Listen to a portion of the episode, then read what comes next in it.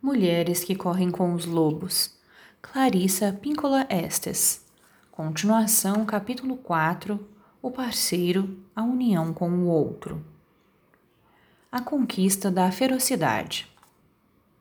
O cãozinho aprende os nomes das mulheres outra vez e volta correndo para seu dono. Ele ignora o petisco no meio da estrada e o aroma apetitoso que vem do mato. Nesse ponto, vemos o despertar da consciência da psique. A psique instintiva aprendeu a se controlar, a fixar prioridades e a concentrar a atenção.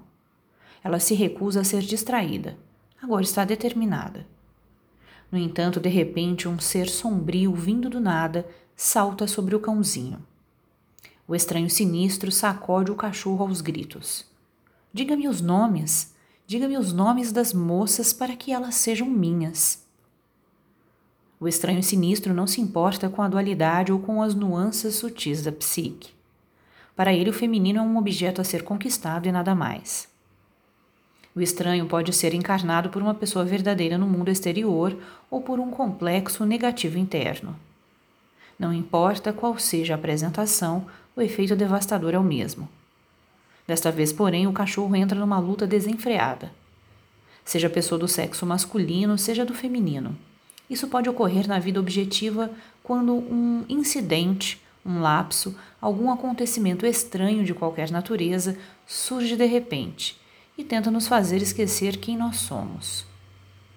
Há sempre algo na psique que procura nos privar dos nomes. Também no mundo objetivo existem muitos ladrões de nomes.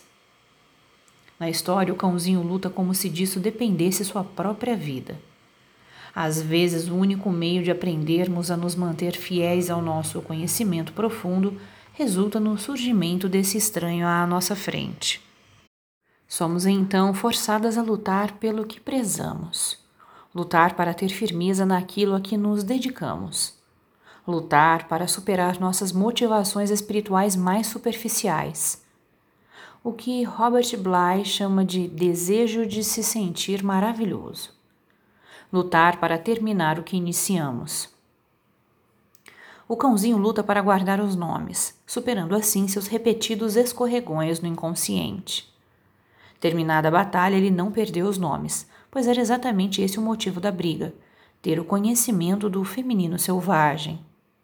Quem quer que possua esse conhecimento tem um poder equivalente ao da própria mulher.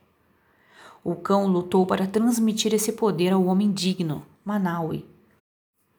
Ele lutou para manter afastado desse poder um aspecto da natureza humana primitiva que o usaria indevidamente. A transmissão do poder às mãos certas é tão importante quanto a descoberta dos nomes. O cão heróico passa os nomes a Manaui, que os apresenta ao pai das moças. Estas já estão prontas para partir com o Manaui. O tempo todo elas estavam aguardando que ele descobrisse e guardasse o conhecimento consciente das suas naturezas intrínsecas.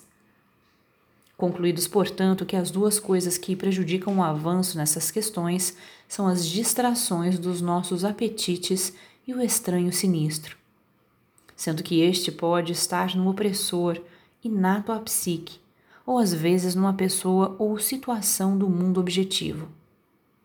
Seja como for, cada uma sabe no fundo como derrotar esses saqueadores e espoliadores. Guarde os nomes, os nomes são tudo.